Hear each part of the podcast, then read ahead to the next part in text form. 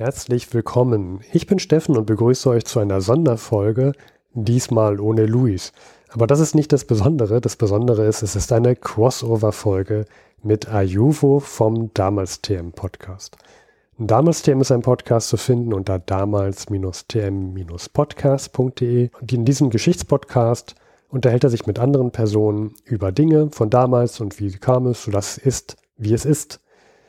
In dieser Folge sprechen Ayuvo und ich über Kriminalistik, beginnen Ende des 18. Jahrhunderts bis in die 1920er, 1930er, sprechen damals über die Ausgangssituation, wie war es so damals, dann über VIPs der Kriminalistik, unter anderem Vidocq, dann über die Bertillonage, Daktyloskopie, also Fingerabdrücke und über Ernst Gennert.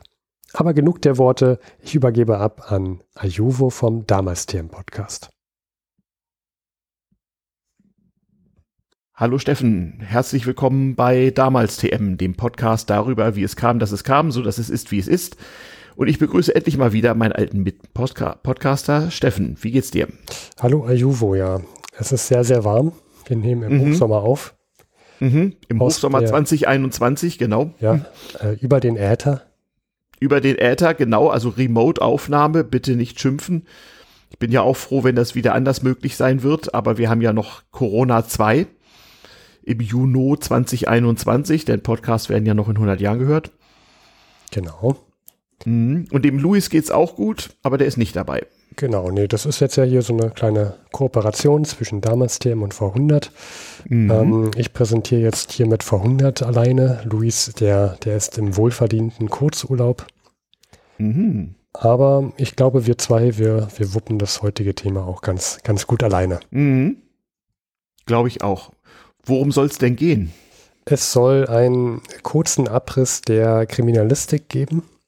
Da könnte man jetzt anfangen im Jahre X vor Christus, aber wir haben uns einen mhm. Zeitraum ausgesucht, so viktorianisches England, fangen so circa ähm, im 18. Jahrhundert an und gehen auch nur bis so circa heute vor 100 Jahre. Also wir werden noch, um es vorab zu nehmen, äh, wegzunehmen, uns mit Ernst Kennert beschäftigen. Das war dann so mhm. um 1920er, 30er und dann mhm. enden wir den Zeitraum auch, weil vor 100 kann nicht mehr leisten, als 100 Jahre in die Vergangenheit zu reisen.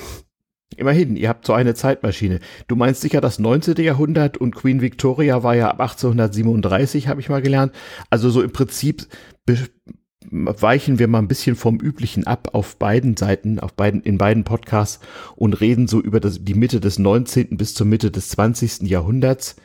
Du erwähntest eben schon Ernst Gennert, der, der, der, der Gennard, der erste Chef der Berliner Kriminalpolizei neuzeitlicher Prägung.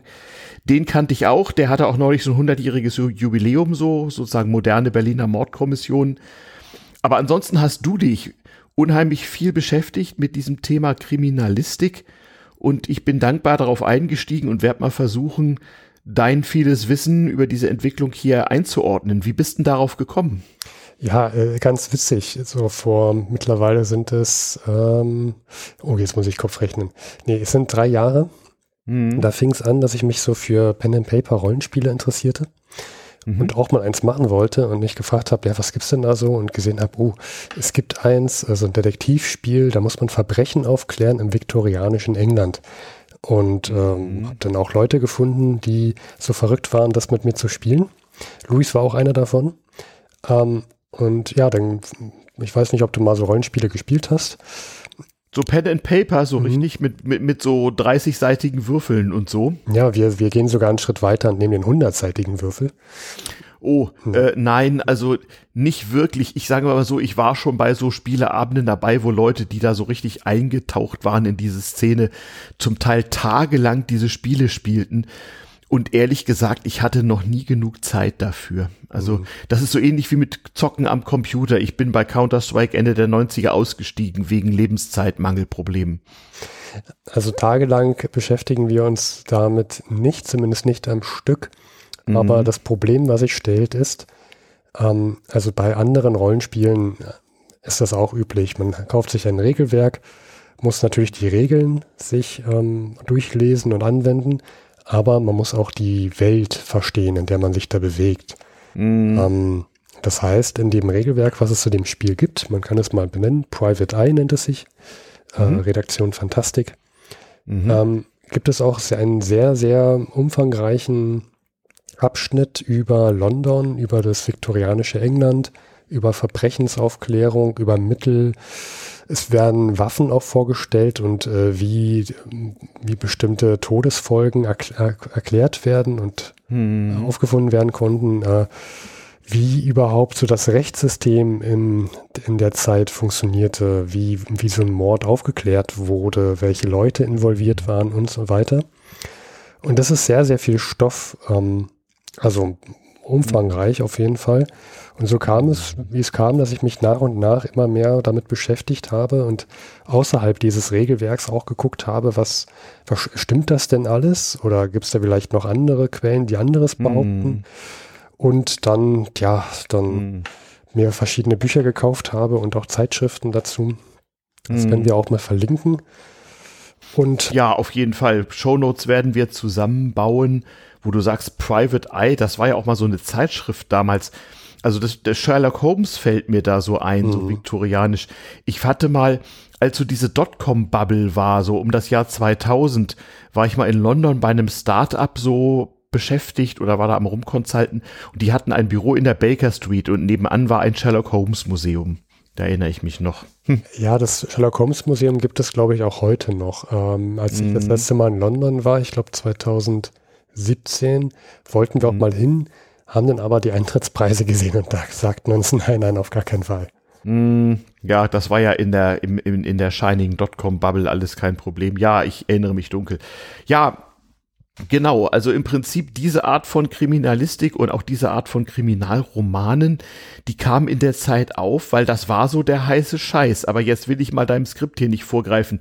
Wie fing denn das überhaupt an mit so moderner, ja, Kriminalistik? Was ist das eigentlich? Hm. Ja, Kriminalistik. Wir, wir werden uns mit einer kleinen Vorgeschichte beschäftigen. Hm. Nämlich, wie, wie ist denn der Ist-Zustand gewesen? Und da mhm. gehen wir jetzt in das in England hinein, in eine Zeit.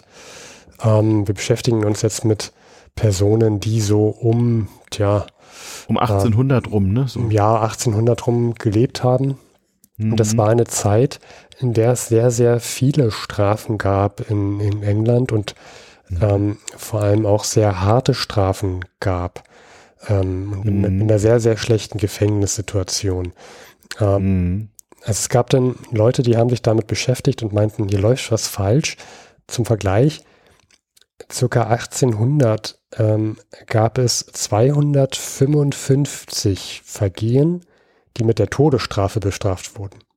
Und dabei waren auch sehr, ähm, sehr, sehr, aus, aus heutiger Sicht sehr milde Verbrechen. Hm. Da, ähm, zum Beispiel wenn man etwas gestohlen hat, hätte man auch eventuell schon mit dem Tode bestraft werden können. Auch Kinder mhm. wurden mit dem Tode bestraft. Das mhm. war eine ja, so viele Möglichkeiten hatte man ja früher auch nicht, ne? Es gab irgendwie so, so, so sozusagen mittelalterlich, wie man es so irgendwie kennt aus Literatur und, und äh, Kunst so, den Kerker, nicht wahr? Den gab's schon. Kerker gab's auch, wenn man seine Schulden nicht bezahlte oder wenn man sonst irgendwie sozial nicht konform war.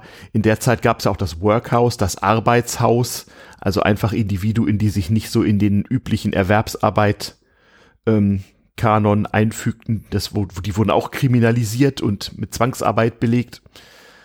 Ja, und genau, Todesstrafe gab es eigentlich für alles, was etwas härter war, weil so richtig Gefängnisse gab es ja nicht, ne?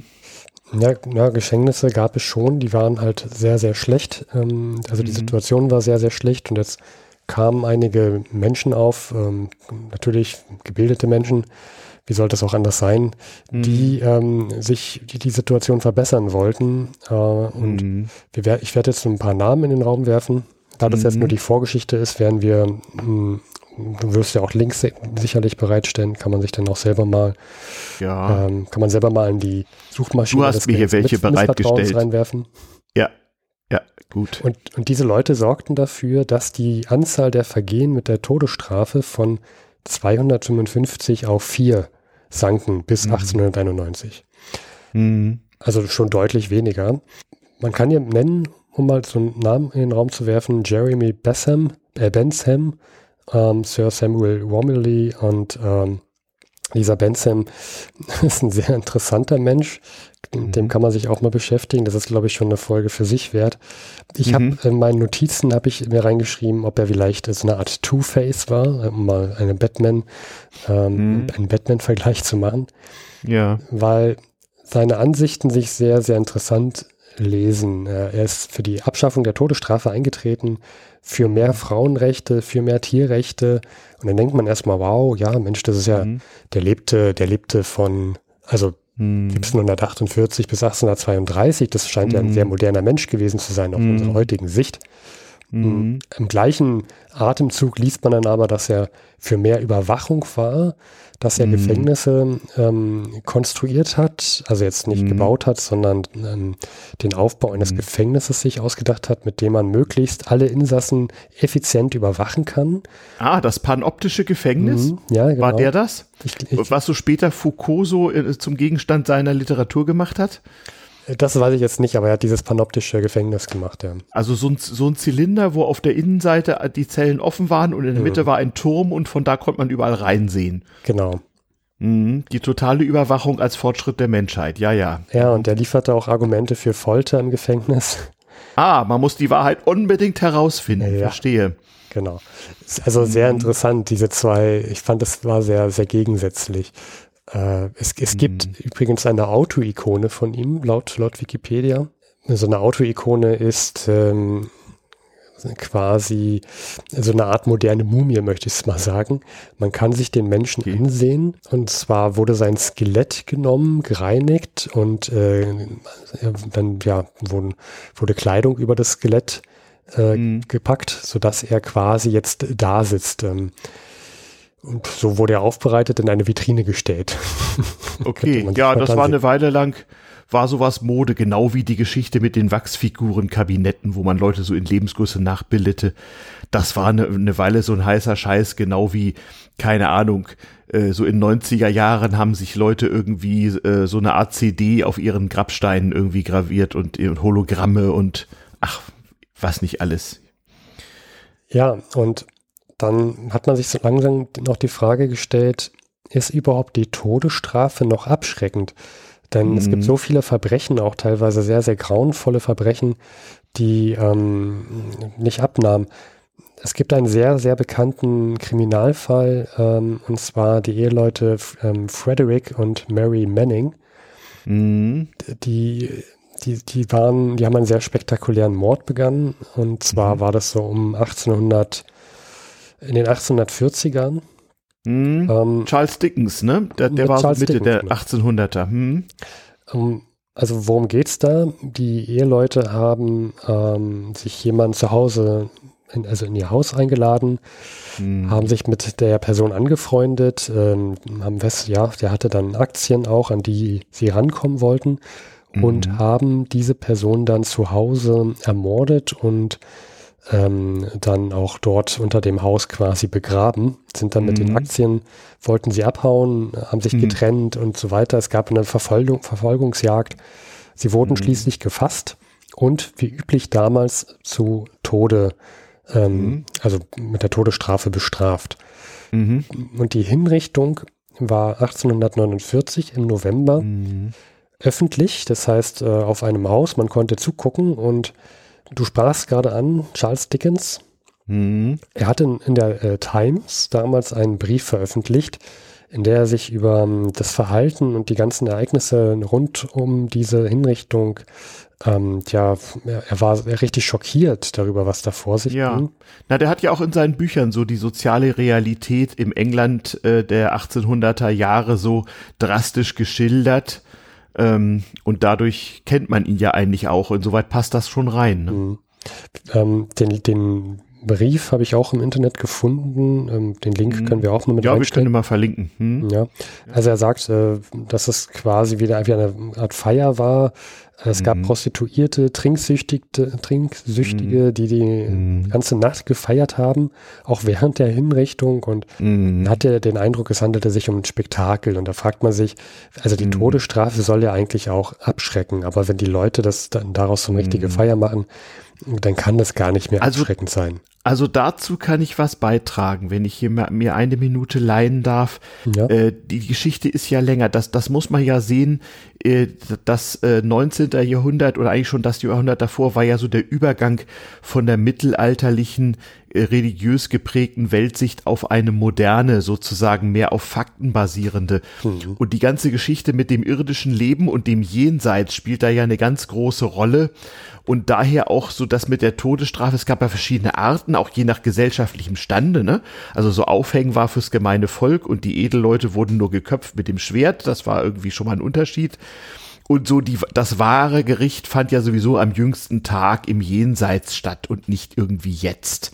Na, also die ganze Geschichte damit, dass man sozusagen im Jetzt durch Strafe Menschen verbessert, ist ein neuzeitliches Phänomen. Und es gab auch immer schon besondere Hinrichtungsarten für besondere Fälle. Ähm, ich kann das mal anekdotisch erzählen. Es hat den Vorzug wahr zu sein, weil ich mal einen Wissenschaftler interviewt hat, der hat über das 18. Jahrhundert, also die 1700er Jahre in Preußen geforscht und da war zum Beispiel Leute aufhängen, das war etwas, das machte man in Preußen oder in Mitteleuropa, aber in anderen Ländern war das nicht bekannt. Also es ist bekannt als Anekdote, dass der Zar von Russland mal zu Besuch kam beim König von Preußen, also so auf dem Hestrücken, also auf dem Gefährdrücken, wie das so war. Und äh, Leute ritten ihm dann entgegen. Man wusste ja dabei nicht genau, wann einer ankommt, aber es war ja nun ein allerhöchster Herrscher und dann sind also Minister und Würdenträger dem Zaren natürlich entgegengeritten. Und während sie dann also nun zur Hauptstadt ritten, da ist ihnen irgendwo, sind sie an einem Galgen vorbeigekommen. Also heute gibt's ja noch Dörfer, wo, wo es am Rand immer so, so Straßen manchmal gibt, die heißen Galgenberg oder Galgenkamp oder sowas. Ne? Mhm. Das war meistens so Hügel, da hing der dann so. Naja, und der Zar erkundigte sich, was denn das sei. Der hatte halt noch nie einen Galgen gesehen, weil machte man in Russland nicht. Und äh, als man ihm das erklärte, fragte er, ja, äh, ob man gerade mal jemanden auf die Art hinrichten könnte. Und dann waren die etwas peinlich berührt und sagten, äh, sie hätten äh, gerade keinen äh, Delinquenten und ginge irgendwie nicht. Worauf der Zar auf ein äh, mit, niederes Mitglied seines Gefolges gedeutet habe und gesagt hat, dann hängt halt so lange den da. Und dann war es große Mühe, den Zar irgendwie abzulenken, dass man diesen, diesen Plan nicht irgendwie ähm, durchführen musste. Also so war das damals mit dem Wert des Menschen und der Hierarchie und so, ne? Also nur mal so als Beispiel. Also dieses, diese Anekdote ist tatsächlich belegt neben vielen anderen, die damals so volkstümlich tradiert wurden. Ja, ja das nur mal so in Parenthese, ne? Also ich glaube, diese ganze Kriminalistik, Todesstrafengeschichte hat auch viel mit Aufklärung und Moderne zu tun. Das muss man ja. irgendwie zusammen sehen. Ja, ähm, also wir kommen auch gleich mal zu dem nächsten, das ich nicht rausgesucht habe. Du hattest vorhin mal gefragt, was ist eigentlich Kriminalistik? Und mhm. da kommen wir zu jemandem namens Franz von Liszt. Ah, also so ja. wie der Komponist nur mit von. Hm. Genau, okay. es, das ist eine Verwechslungsgefahr. Es gibt Franz Liszt und es gibt mhm. Franz von Liszt. Ah, wahrscheinlich ein altes Geschlecht mit adligen und nicht adligen Linien oder so. Ja, Franz Liszt ist dieser Klavierspieler, Komponist, mhm. ist der Cousin mhm. und Taufpate von Franz von Liszt. Also okay. das, das, ist echt sehr, sehr. Ah, die waren ja auch, ja, ja, der war ja auch wesentlich jünger. Also der, der von Liszt, von dem du sprichst, der starb, wie ich hier sehe, 1919. Also der war dann schon ein moderner Typ so. Mhm. Ja. Genau. Und der hat sich auseinandergesetzt mit dem Verhalten von Straftätern, hat probiert, ähm, ja, so eine, also er hat so eine Idee reingebracht in die Unterhaltung, unterschiedliche Gruppen für Arten von Täter zu entwickeln. Mhm. Und da hat er so drei Gruppen geformt. Das einmal, dass man, also verschiedene Strafen, einmal eine Bewährungsstrafe als Denkzettel. Also das heißt, wenn, wenn mhm. jemand mal ein kurzes Vergehen, ein kleines Vergehen gemacht hat, dann sollte man ihnen eine Bewährungsstrafe geben. Dann mhm. ähm, für verbesserliche Täter, das heißt, die, die Leute haben schon, tja, ein schwerwiegenderes Verbrechen vollzogen, aber für die könnte man dann Freiheitsstrafen einführen und eine Resozialisierung vornehmen. Mhm. Und dann gibt es noch die unverbesserlichen Täter, das sind dann die, das ist dann die dritte Gruppe, die dann mit einer lebenslangen Strafe bestraft werden sollten. Ja, das passt ja auch so. Ich muss so dran denken, einmal gab es ja früher auch so die Leibesstrafe, ne, so öffentliches Verprügeln aller Art. Ähm, und natürlich auch sowas wie Verbannung, ne? Das wäre dann so, so, du bist raus, so was ich so. Frankreich hat Leute irgendwie äh, in die Karibik oder auf irgendwelche einsame Inseln verbannt oder halt so Sibirien in Russland ist ja bekannt, ne? So. Mhm. Das ist so dieses Jenseits, weil das mit der Todesstrafe hat ja auch eine religiöse Geschichte. Also nur der von Gottes Gnaden Landesherr durfte ja einfach mal Leute töten lassen. Also das war schon irgendwie klar, dass das ja eigentlich verboten war, fünftes Gebot und so. Und es gab dann Vorstufen davon, die auf selbe hinausliefen. Früher. Genau. Hm. Und, hm. und jetzt dieser Franz von Liszt, ähm, also man merkt, ich habe ein wenig Schwierigkeiten mit diesem Namen. Ähm, er gründete dann oder war Mitbegründer der sogenannten Internationalen Kriminalistischen Vereinigung. Aha. Das äh, Wort international steht hier wirklich für international. Es waren in zahlreichen mhm. Ländern gab es diese Vereinigung. Ähm, um, also um mal Zahlen in den Raum zu werfen, von 1889 bis 1933 gab es diese Vereinigung. Mhm. Ähm, offiziell war das so eine Art sie dann Interpol? 37 aufgelöst. So eine Art Interpol-Vorläufer oder wie kann man sich da oder FBI-Vorläufer? Nee, nee, nee, so? das, das ist eher ähm, so eine Art, ich, ich, ich finde, das ist so eine Art äh, Fortbildungszentrum gewesen. Okay. Ja. Okay, da hat man sich also international über kriminalistische Normen und Erfahrungsaustausch und sowas. Genau. Definiert. Anfangs hat man noch so sehr mh, hm, Gedankenspiele besprochen, hat dort auch zum ersten Mal den, den Begriff der Kriminalistik probiert zu definieren. Das, das ist ein anderer als den, den wir heute haben. Mhm. Ähm, also es ging früher eher darum, was, was sind so Fragen des, des äh, also was, was machen Verbrechen aus? Ähm, wie kann man, wie kann man Prävention betreiben und so weiter? Mhm. Das haben sie besprochen und haben dann auch Mittel zur Aufklärung und Prävention besprochen, ähm, mhm. sich ausgetauscht, was führte zum Erfolg und so weiter. Und das so ähm, als kleine Vorgeschichte stand, ist Stand des äh, Englands um, ja, im 19. Jahrhundert herum. Und jetzt habe ich ein paar Personen herausgesucht. Ähm, einige davon meintest du, ja, ja, den kennt man doch. Da muss ich sagen, mhm. bevor ich mich damit beschäftigte, habe ich von den Leuten teilweise noch nie was gehört. Mhm. Ähm, wir werden sprechen über Vidocq, jetzt relativ mhm. ausführlich, dann über Alphonse Bertillon, der die Bertillonage ähm, entwickelte und dann werden wir abschließend bevor wir dann zu Gennard kommen, noch über die Daktyloskopie sprechen und da über ah, Fingerabdrücke. Äh, mhm. Ja, genau, über ähm, ja, vier Personen sprechen, die letztendlich zum Erfolg der Daktyloskopie beitrugen. Mhm. Okay, interessant. Ja, klar, stimmt. Das mit den Fingerabdrücken ist ja auch so ein modernes Ding irgendwie. Genau. Ähm, fing das also in England an, dass man systematisch sich überlegt hat, wie fange ich Verbrecher äh, und wie, wie treibe ich in das Verbrechertum aus oder war das woanders? Ja, also das, das lässt sich schwierig sagen, weil mhm. dieser Gedanke auch schon, schon deutlich vorher in der Geschichte natürlich kam. Also ähm, damals wie alle modernen Sachen, auch Erfindungen, äh, die Welt war halt noch nicht so globalisiert ja. und Ideen, deren Zeit gekommen war, die verwirklichten sich also in mehreren Staaten denn gleichzeitig, so wie die Erfindung des Telefons oder so. Ja, ich würde ja sagen, dieses international Absprechen, das, das ist so ein Zeichen, der da mit mhm. diesen besagten Personen so langsam vorangetrieben wurde. Mhm. Okay. Ja. Mhm. Okay, so, so viel dazu. Dann lass uns doch mal einsteigen mit ähm, Vidocq, beziehungsweise Eugène François Vidocq. Er ist Franzose gewesen. Aha, also ja, stimmt. Über den habe ich als Jugendlicher oder Kind mal irgendwo irgendwas gelesen oder irgendeinen mehr oder weniger schlechten Film gesehen. Aber das ist echt nur noch eine, ein schwacher Widerschein einer Erinnerung. Was hier steht da? Eugène François Vidocq. Der ist ja uralt geworden. 1775 bis 1857. Wow. Ja für die damalige Zeit war er quasi ein, ein Dinosaurier, 82 Jahre alt. Mhm. Aber der hat also, der war Franzose, hat aber in England gewirkt, oder wie? Nee, nee, ähm, wir verlassen jetzt England und, okay. und gehen jetzt nach Frankreich. Ähm, mhm. Beschäftigen uns jetzt nicht nur mit, mit, mit England. Okay. Mhm. Ähm, warum habe ich die Person rausgesucht? Ich fand, sie war ähm, sehr interessant, hat sehr viele Verbrechen aufgeklärt und wird mhm. oftmals verglichen mit Sherlock Holmes. Er geht so als, als erster Detektiv. Und ich habe hier geschrieben in meiner Aufzeichnung Britanniens, das stimmt aber gar nicht. Er ist Franzose gewesen. Okay, genau. Hm. Gründer der französischen Kriminalpolizei steht hier in, in der Seite, auf der ich gerade bin. Okay. Genau, mhm. die, die Sûreté. Ähm, mhm. Und dieser, dieser Mensch hat auch eine sehr, sehr interessante Kindheit, ähm, denn bis, also er war Verbrecher, er hat mhm. nur Unfug, Schabernack betrieben, bis er dann ah. später Verbrechen aufklärte.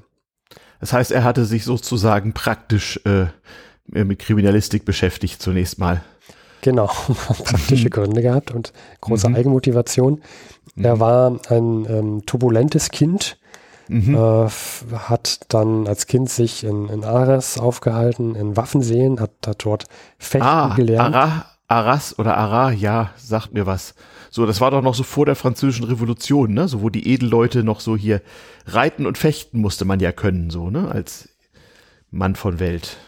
Ja, das hat er sich auf jeden Fall gut aneignen können, denn er bekam schnell den Beinamen Le Vautrin, ähm, also übersetzt das Wildschwein. Ah, Le Vautrin, ja, ja, ja, okay, das Wild, okay, schöner Spitzname. Hm. Ja. ja. Und, und so einer war er dann auch, oder wie? Mord und Totschlag, ja. Ja, also ob er, ob er jetzt die Leute auch getötet hat, weiß ich nicht. Zumindest hat er sich sehr, sehr oft duelliert. Hat, ja, das war ja äh, üblich. Das hat Bismarck auch gemacht. Also das ist, das war normal. Hm? und hat äh, ja sehr, sehr viele kleine Diebereien gemacht, ähm, hat, hat auch seine eigene Familie bestohlen, mehrmals von zu Hause ausgerissen und zwischendurch ah. hat er sich als Kind mal probiert, hm. im, im, Zirkus zu verstecken und dort über die Runden zu kommen und sollte sich dann als Kannibale äh, verkleiden und rohes Fleisch essen, bis er dann auf die mhm. Idee kam, dass das jetzt vielleicht doch nicht so das Beste ist, was man machen könnte mhm. im Leben und sich dann entschlossen hatte, mit 15, 16 zum Militär zu gehen. Also das sind ja im Grunde so Anzeichen, die man auch nach heutiger moderner Sicht äh, so als Grundsteine eine so in, in frühester Jugend beginnenden kriminellen Veranlagung und Karriere sieht. Also sowohl statistisch wie auch so im, im jugendlichen, wie soll man sagen, im jugendstrafvollzuglichen Sinne so. Hm. So fangen ja ganz viele Lebensläufe von Menschen an, die als junge Menschen im Knast sitzen, so. Ja. Hm. Mhm. Er hat auch da beim Militär konnte er sich auch nicht so wirklich benehmen. Er war auch wegen zahlreicher Duelle mehrmals im Gefängnis. Mhm. Also Duelle waren natürlich verboten, aber irgendwie geduldet und wenn man sich erwischen ließ, war man dran. Mhm. Ja, und mhm. so, so, er kam dann doch irgendwann wieder zurück in seine Heimatstadt. Ähm, mhm. Jetzt zeitliche Einordnung, er ist jetzt ungefähr 20 bis 25. Das heißt, es war gerade Ach nee, also nach der französischen, also so als Napoleon anfing so. Hm? Okay. Ähm, ja, kann man so, so sagen. Mhm, so um 1800, okay. Mhm. mhm. Er hat dann so mit 20, 25 sehr, sehr oft die Orte gewechselt, sich sehr, sehr oft wieder duelliert, geprügelt, war oft auf der Flucht, hatte viele Frauengeschichten. Also der Mann hat nichts anbrennen lassen, er hat alles gemacht, was man machen, nicht machen durfte. Mhm. Musste dann mit 20 Jahren für drei Monate ins Gefängnis und das war so eine Art Ausbildungslager denn für ihn. Dort mhm. hat er einiges gelernt. Unter anderem auch Kampftechnik, äh, die ähm, Savat, das ist äh, so nicht so eine, ich glaube, eine Kampftechnik der, der Franzosen. Ähm, Savat steht, glaube ich, übersetzt für abgetragener Schuh, habe ich mal gegoogelt, mir Sagt hier notiert. Mir jetzt gar nichts, interessant, ja, okay. Ähm, mhm. Es ist wohl eine sehr prominente Kampftechnik. Mhm, mh. Äh, also sch schreibt sich äh, Savate mit, mit V. Savate, ja. Okay. Savat. Ja. ja, ich bemühe mal hier nicht die, die, die, die Müllhalde, sonst schweifen wir hier wieder ab. Aber das ist ja eine, ein heiterer Lebenslauf. Ja. Also dieser Typ hat also erstmal so 20, 30 Jahre gebraucht, bis er sozusagen, ja, wie wurde denn der Kriminalist dann? Äh, hm.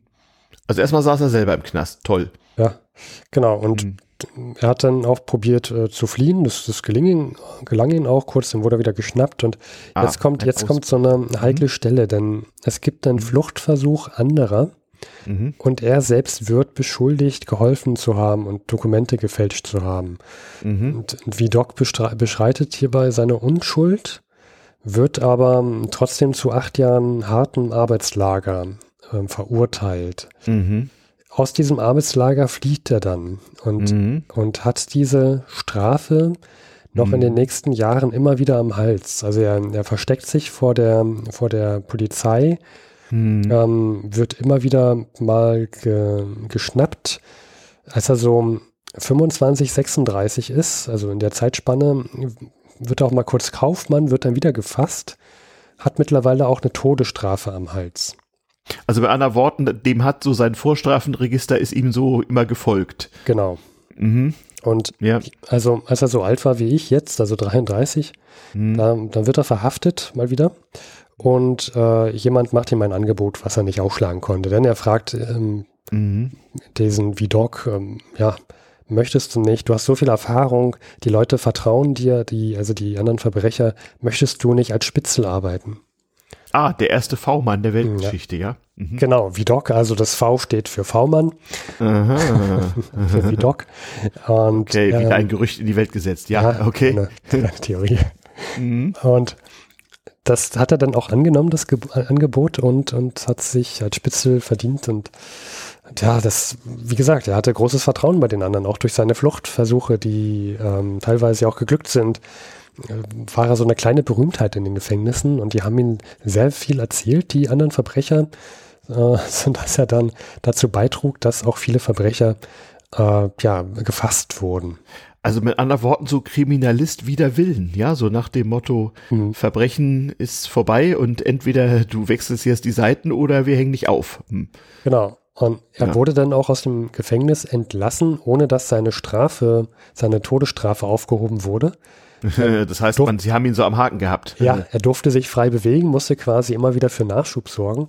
Mhm. Und äh, weil er so berühmt war und sich das auch langsam herumsprach, musste er unter anderem auch auf Verkleidungen zurückgreifen, also sich dann mhm. äh, selber diverse Verkleidungen anlegen und und das lange vor dem Internet und und der Fotografie fing gerade an, ne, so ja. 1850er Jahr. Hm. Und hm. das ist auch so ein Grund, warum viele auch ihn als als Sherlock Holmes bezeichnen, weil er in seinen Geschichten sich auch sehr viel verkleidet und zwar so gut, dass er nicht mal Watson im selben Raum ihn erkannt hat. Okay. Also das ist so eins dieser, dieser Gründe, warum er mit Sherlock mhm. Holmes auch verglichen Aber das ist doch wahrscheinlich dann auch so ein Produkt, sagen wir, der damaligen Massenmedien, ne? Natürlich. So der, der Klatschpresse und so. Gab es ja reichlich. Mhm. Ich sage auch nicht, dass ich das jetzt, ich finde auch nicht, dass er ein Sherlock Holmes ist. Ähm, mhm. Das ist aber immer wieder so ein Argument, was ich gelesen habe.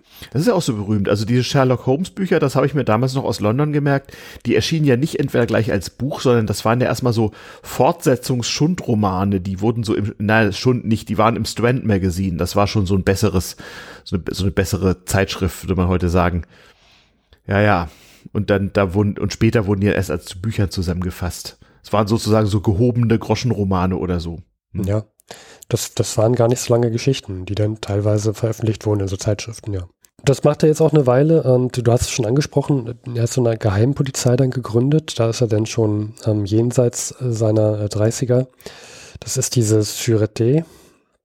Ja. Und die, das war eine Geheimpolizei in dem Sinne, er, er war dort ähm, hatte, dort eine Leitung und hat andere Kriminelle abgeworben, für ihn zu arbeiten. Also ja, ja, der inoffizielle Mitarbeiter. Mhm, so, fing, so fängt's an, genau. Ja, haben wir schon den nächsten, Ian. Mhm. Mhm. Und ja, also in dieser Zeit, ähm, er war, er, er stand unter großer Kritik. Also er hatte zwar sehr viele Erfolge, wurde aber aus der Bevölkerung stark kritisiert und auch aus der anderen, also anderen Personen aus der Polizei, die, ich weiß nicht, ob das vielleicht ein bisschen Neid war. Mhm. Jedenfalls mochte man den Gedanken nicht, dass er sehr, sehr viel, also dass er eigentlich ein Krimineller war, auch noch mit teilweise immer noch mit einer Todesstrafe, aber hier für die Polizei arbeiten sollte. Naja, das waren ja auch politische Wirren. Also wenn du hier schreibst, das war so, während er so um die 50 war, also 1825, da war natürlich Frankreich nach dem ganzen Napoleon-Wirren und danach, das war natürlich auch alles andere als ein stabiler Staat, ne? Also. Ja. Er ist dann auch zurückgetreten von dieser Geheimpolizei, hat dann später sein Detektivbüro gegründet, äh, wo weder Kriminelle arbeiteten, er hatte viele Politiker halt zu Feinden. Es gab viele Strafverfahren, aber auch Freisprüche. Dann zu, sein, zu, sein, zu seiner Arbeitsweise noch etwas gesagt. Er hatte so eine Art fotografisches Gedächtnis, was dann wieder so ein Sherlock Holmes Bezug, den man immer wieder liest, äh, weil Sherlock Holmes ja auch ein fotografisches Gedächtnis ha haben soll. Mm, und was Vidocq gemacht hat, ist, er, er ist sehr, sehr oft in Gefängnisse gegangen und hat sich dort die Kriminellen angesehen und eingeprägt. Ah, das, da kommt das her. Also ich weiß, also eine der ersten Anwendungsfälle für, der Fotografie, die ja so Mitte des 19. Jahrhunderts sozusagen in brauchbar erfunden wurde, war ja Verbrecherkartei. Und daher kommt dieses, daher schon kommt dieses Ding so mit dem, mit dem Zöllnergesicht, ne, wen kontrolliere ich denn? Also da kommt dann so diese auch später verpseudowissenschaftliche oder anfangs richtig verwissenschaftliche Theorie, man könne sozusagen Menschen das Kriminellsein an ihrer Visage ablesen oder am Körperbau und so. Ja, das, das wollte er, glaube ich, nicht machen. Ähm, er wollte sich mhm. die Gesichter einprägen, um sie dann zu identifizieren. Mhm. Ähm, aber ja, er hat auch schon ein Karteikartensystem angelegt. Ähm, mhm. Mit genau, Personenbeschreibung, mhm. Pseudonym, das übliche Vorgehen de, de, des Verbrechers. Ähm, und, und das jetzt in Frankreich. Und das ist schon ein enormer Schritt gewesen zur, zur damaligen Verbrechensaufklärung. Man konnte anhand eines Vorgehens, konnte man gucken in der Karteikarte, hatten wir mal so einen Verbrecher im Gefängnis, der auch so vorgegangen ist. Mhm. Und ja, das dann suchen. Ähm, und damit wären wir jetzt auch schon am Ende von Vidocq. Okay. Ja, also sagen wir mal so, ja, so hat's angefangen. Also wie gesagt, jemand, der vom Kriminellen etwas unfreiwillig zum Kriminalisten wird, ähm, der sich dann aber auch irgendwie darin verstrickt auf eine Art. Also insbesondere so dieses, äh, ich, ich erkenne, ich erkenne die Knackis an der Visage, das gibt's ja bis heute. Also ich hatte mal beruflich mit Kriminalpolizisten zu tun und so und also den Spruch, du weißt, ich bin lange noch im Dienst, ich sag dir doch am Passbild, ob einer ein Knacki ist, den habe ich, den habe ich noch in den 90er Jahren gehört. Ja, wobei ich, ich will hier nochmal sagen, also es ging ihm, glaube ich, eher darum, die Person wiederzuerkennen, die er im, im Gefängnis gesehen hat. Mhm. Wenn die ausgebrochen ist oder entlassen wurde, dann ähm, es ging, es ging ihm, glaube ich, um die Identifizierung und nicht darum, Anhand bestimmter ja. Gesichtszüge. Ja, nee, aber damit fängt's ja an. Also man wollte es ja systematisieren. Und das Problem, was man ja hatte, war, du hattest irgendwann eine Verbrecherkartei. Anfangs hast du so Signalement, wie es dann eben hieß. Also so Körpermerkmale, Größe, Gewicht, Pipapo, besondere Merkmale, Narben, was weiß ich. Und das musste man ja systematisieren. Es gab ja keine Regeln dafür irgendwie. Und daraus also jetzt gewagte Theorie, wissenschaftlich Gebildete mögen uns korrigieren. Hörerpost at damals-tr-podcast.de in dem Fall. Ähm, und daraus will ich mich erinnern, daraus entstand so diese Theorie, man könne ja sozusagen die kriminellen Fotos scannen oder überhaupt Fahndungsfotos scannen und die Kriminellen rausfinden oder so ähnlich. Aber ich schweife ab. Hm. Ja, das ist auch noch ein Punkt, der, der noch weit bis in die DDR-Geschichte hinein verlief. Mhm. Ähm, aber du sprachst es gerade an, das war eine perfekte Überleitung. Also Vidocq mhm. hat, hat so eine Art Kartei-System äh, entworfen, was aber sehr unübersichtlich war. Und man brauchte jetzt ein, ein besseres Karteisystem. Und da kommen wir zu Alphonse Bertillon. Also zeitlich lebte er 1853 bis 1914. Also wir sind jetzt schon ein bisschen, wir sind schon tief äh, Mitte, Ende des 19. Jahrhunderts. Ja. Und da, da kommt Alphonse Bertillon rasanter technischer Fortschritt. Mhm. Und ähm, also zu ihm gesagt, sein, sein Vater, der war Arzt und der hat sich mit anthropologischen Studien befasst. Ähm. Siehste, siehste genau das, ja, so nach dem genau. Motto der kriminelle Körperbau. Hm, okay.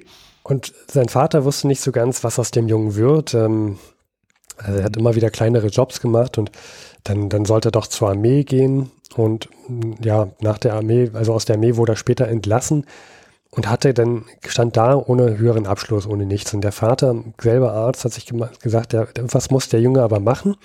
Und hat ihm dann ähm, eine Einstellung besorgt bei der Pariser Polizei und das waren aber so sehr niedrigere Arbeiten. Also er, er hatte mit dem Karteisystem zu tun und musste ja wahrscheinlich Dinge einordnen. Ja, damals war Datenbank eine, äh, genau wie verteiltes Rechnen, eine personalintensive Angelegenheit. Da gab es den Karteiführer und der wusste, welche Karte in welchem Kasten ist. Hm. Hm. Und jetzt, äh, also der, der junge Alphonse hm, hat das gemacht und bemerkte dann schnell, dass, dass das ein sehr schlechtes Verfahren war zur Identifizierung das, das war sehr, sehr unübersichtlich und hat sich dann selber an die Theorie von, von ähm, ich wage den Namen kaum auszusprechen, Catalan befasst und dieser stellte die Theorie auf, dass es keine zwei Menschen gibt, die die gleichen Körpermaße hätten. Und ah, ja, ja, ja, ich erinnere mich dunkel. Also man hat ja damals so angefangen, systematisch Menschen, Menschen zu vermessen über die Kolonien hatte man ja dann auch mal sozusagen Überblick über äh, ja so verschiedene Menschenphänotypen und hat die dann alle ausgemessen und gedacht, hm, man könne irgendwie rausfinden, so nach dem Motto, woher die Menschen abstammen und hat die so systematisiert, glaube ich. Irgendwie so. Ja, und der Bertillon mhm. hat auf, auf äh, so hat mit diesen, mit dieser Grundidee mhm. ein Verfahren entwickelt. Also das wurde mhm. dann später nach ihm benannt, die Bertillonage. Okay, ja. Und das waren zwölf Maße, die er einfach kat katalogisiert hat. Also Körperlänge, Armspannweite, ah. Sitzhöhe, Breite. Ja, gut, der Meter war ja schon eingeführt. Also das war ja schon mal auch so ein Problem, so mit Imperial Measures. Das hatte man ja dann auch. Okay, also Länge, Breite, Höhe. Kopflänge, Kopfbreite, da haben wir Schädelvermessung. Das haben die Nazis dann erst auch noch geglaubt. Mhm. Ja, und diese, also diese, also ich möchte jetzt gar nicht alle aufzählen, das, das nö, nö, nö, nö, kann man googeln. Bertillonage. Ja. Mhm.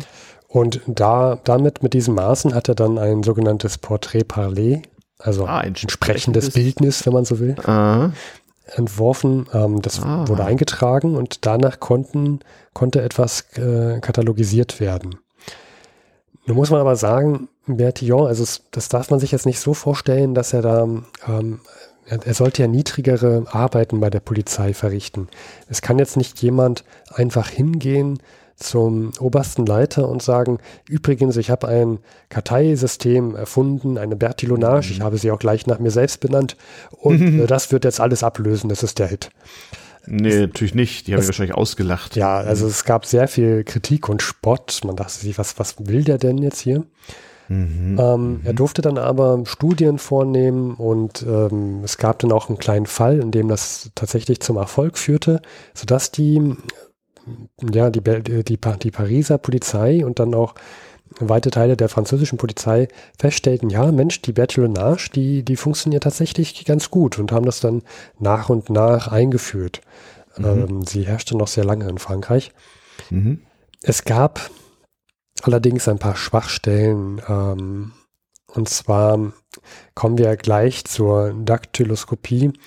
Also Fingerabdruck. Äh, ja, Fingerabdruck. Mhm. Ähm, Bertillon hat, hat selber die Daktyloskopie abgelehnt. Der, er, er, es, es, liest sich teilweise so, als ob er einfach dagegen war, weil es sein System in Frage stellt. Genau, also der hat irgendwie wahrscheinlich geahnt, das wird revolutionieren. Mhm. Ja. Mhm. Und okay. es gibt es gibt so diese Anekdote wohl, er hätte selber auch ein Verbrechen aufgeklärt mit Hilfe eines Fingerabdruckes ähm, und hat es aber immer geleugnet. Okay. Er hat ja. auch auf Titel verzichtet, weil er dann anerkennen, er hätte anerkennen müssen, dass er das mit dem Fingerabdruck und der Daktyloskopie okay. löste. Und das wollte er nicht und all sowas. Es, es, gibt, es gibt einen sehr, sehr ähm, berühmten Kriminalfall, der zeigte, dass die Bertillonage mhm. Schwachstellen hat. Und zwar wurde ja mal aus dem Louvre die Mona Lisa geklaut. Das, war das ist ein total geiler, das ist auch verpodcastet und wird in diesem Internet und auch sogar verspielfilmt. Also der Diebstahl der Mona Lisa und irgendwie die Jagd nach den Verbrechern und dann gab's da auch noch irgendwie internationale Verwirrung und Sprengstoff und ich weiß nicht, das ist eine total krasse Story. Ich glaube, Frankreich und das damals relativ neu gegründete Italien haben sich gestritten, wem das Gemälde gehört und wer jetzt was wie und das ist eine total krasse Story. Ja, wir schweifen ab. Hm. Ähm, ja, dafür ist der Podcast da zum Genau, dafür ist er ja da. Also das war, das war so ein modernes Großverbrechen, was auch Medienecho gab. Also das hat jahrelang in Europa in allen Zeitungen äh, wurde darüber also irgendwie spekuliert. Man muss das mal, ja, man muss sich da mal im Internet festlesen. Also der Diebstahl der, des Gemäldes der Mona Lisa aus dem Louvre. Hm? Genau, und, und der, also wie gesagt, das war 1911, als das geklaut wurde, das Bild. Hm. Ähm, und erst 1913 wurde der Dieb verhaftet. Und das Interessante war, hm. man hat am Tatort einen Fingerabdruck gefunden, mhm. schon 1911, und hat dann auch ähm, später festgestellt, dass man den Fingerabdruck sogar auch in Karteikartensystemen hatte, was allerdings schwer war zu finden, weil das System nach Körpermaßen, also nach der Bertillonage katalogisiert war, ah. nicht nach Fingerabdrücken. Und das war wahrscheinlich auch nicht international, sondern rein französisch, dieses hm. System, oder? Ähm, das, das weiß ich jetzt nicht. Ich kann mir vorstellen, dass es nur national war. Hm. Ähm, Oder lass mich raten, jedes Land hatte seine eigene Norm natürlich. Wahrscheinlich. es gab auch Messfehler, das ist auch so ja. ein Ding. Verschiedene Maße. In England ging das wieder nicht mangels Meter. Hm, ja. Also wir, wir hatten letztens das Problem, wir wollten teilweise, wir wollten übers Internet etwas bestellen und ähm, einen, einen Schuh und dann sollte man selber messen und zwar die Sohle. Und dann stand dort drin, es soll die Sohle gemessen werden und nicht die Länge des Fußes. Und allein das war sehr irritierend, was jetzt nun gemeint war damit, was jetzt der Unterschied ist. Also das ist gar nicht so einfach, ein Maß, ein Längenmaß zu nehmen. Da, gehört eine, da gehört eine ordentliche Schulung dazu, damit das auch wirklich einheitlich gemacht wird. Ja. Ähm, und, und noch etwas zu diesem Verbrechen, also diesen Fingerabdruck, den gab es schon 1909, also zwei Jahre bevor der Diebstahl überhaupt stattfand im mhm. System. Das heißt, sie hatten von ah, Anfang ah, sie an haben ihn nicht gefunden. Ja. Aber das Problem war, wie soll man es systematisieren? Also ich meine, das ist ja heute noch ein Problem, auch mit Computern. Also, hm, verstehe. Ja. Also hätten sie es, hätten sie die Daktyloskopie betrieben, das heißt eine Ausrichtung nach Fingerabdrücken, dann hätten mhm. sie wahrscheinlich schneller gefunden. Aber ich glaube, damals war auch das Problem, die Mona Lisa kam ja ursprünglich aus Italien und irgendwie war das gestohlene Bild nach Italien. Ich glaube, der Dieb war Italiener oder so dran. Und die Italiener wollten es den Franzosen nicht wieder rausrücken, von wegen ist unseres und so. Irgendwie sowas. Das kann sein, da, da kenne ich mich leider zu schlecht hm. mit aus. Ich weiß, ja. ich, ich, weiß nur, dass äh, das, das Bild sehr mh, hm, schlecht aufbewahrt wurde. Ja, es wurde mitgenommen dabei, ziemlich arg. Hm. Ja, genau. Irgendwie rausgetrennt, zusammengerollt und irgendwo versteckt oder so. Ja, irgendwie so, das war. War ja damals schon 300, nee, 400 Jahre alt, das Teil. Es hatte schon einige Jahre auf dem Buckel. Mm, mm, mm, ja. Also das waren jetzt alles Gründe, warum die Bertillonage nicht, nicht das beste Verfahren war und da, da kommen wir jetzt schon zum nächsten und das ist die Daktyloskopie. Sie haben, sie jetzt, wir haben den Begriff jetzt schon sehr, sehr oft in den Raum mhm. geworfen. Mhm. Also das Verfahren, was sich eher an Fingerabdrücken orientiert. Mhm. Äh, jeder, es gibt ja die Aussage, dass jeder Fingerabdruck wohl äh, ähm, eindeutig sei. Ja, so weitgehend. Zumindest ist die statistische Chance, dass man ja. sozusagen am selben Tatort zwei Leute mit demselben Fingerabdruck findet, verdammt gering. Genau, es gibt dann immer noch so Theorien von, von Zwillingen. Immer, also jetzt da mal wieder da. Nicht, da gibt es natürlich auch Forschung, glaubt man nicht, also Zwillingsforschung unter anderem deswegen. Man, genau. hat, man hat äh, jede Menge Abendzwillingen die Finger abgeschnitten dafür. Hm. Also hm. ja, es gibt äh, da zahlreiche Studien, Theorien. Äh, ich, ich, will jetzt gar nicht erklären, was jetzt das wissenschaftliche Prinzip ist und wie man das kat kat katalogisiert. Letztendlich, es geht um Fingerabdrücke ähm, die quasi eindeutig sein sollen. Und wie kommt jetzt nun dieses System in die Welt? Ähm, also die Bertillon hatte ja schon mit seinem System Schwierigkeiten, musste dafür einen Erfolgsfall liefern und. Naja klar, der hatte kein Datenbankwissen. Der hatte eine Datenbank, ohne es zu wissen und wusste nichts von relationalen Datenbanken und so. Hm. Ja, ob jetzt, naja, Mhm. Sagen wir mal so, die Daktyloskopie hatte hier einen Vorteil, ähm, denn sie hatte einen Mathematiker, der sich damit beschäftigt mhm. hatte. Aber ah. zu dem kommen wir gleich. Okay. Mhm. Lass uns zuerst sprechen über, zeitlich zuerst über Sir William James Herschel. Ah, ja, der ist ja bekannt, aber nicht für Kriminalistik. Der war doch allgemein so ein Universalgelehrter irgendwie. Ja. Herschel, hat der nicht auch mal einen Kometen entdeckt oder irgendwas? Oder es war das? Es gibt den, ich glaube, es gibt einen Herschel-Kometen. Ob es der Herschel ist, das weiß Stimmt, ich gerade nicht. Vielleicht auch wieder eine große Familie. Na, wir wollen mal nicht spekulieren. Also, wir sprechen von William James Herschel, 1833 bis 1917. Genau. Hm. Und mhm. der war Mitarbeiter im britischen Staatsdienst in Indien. Wie jetzt auch die folgenden Personen, die wir gleich erwähnen werden.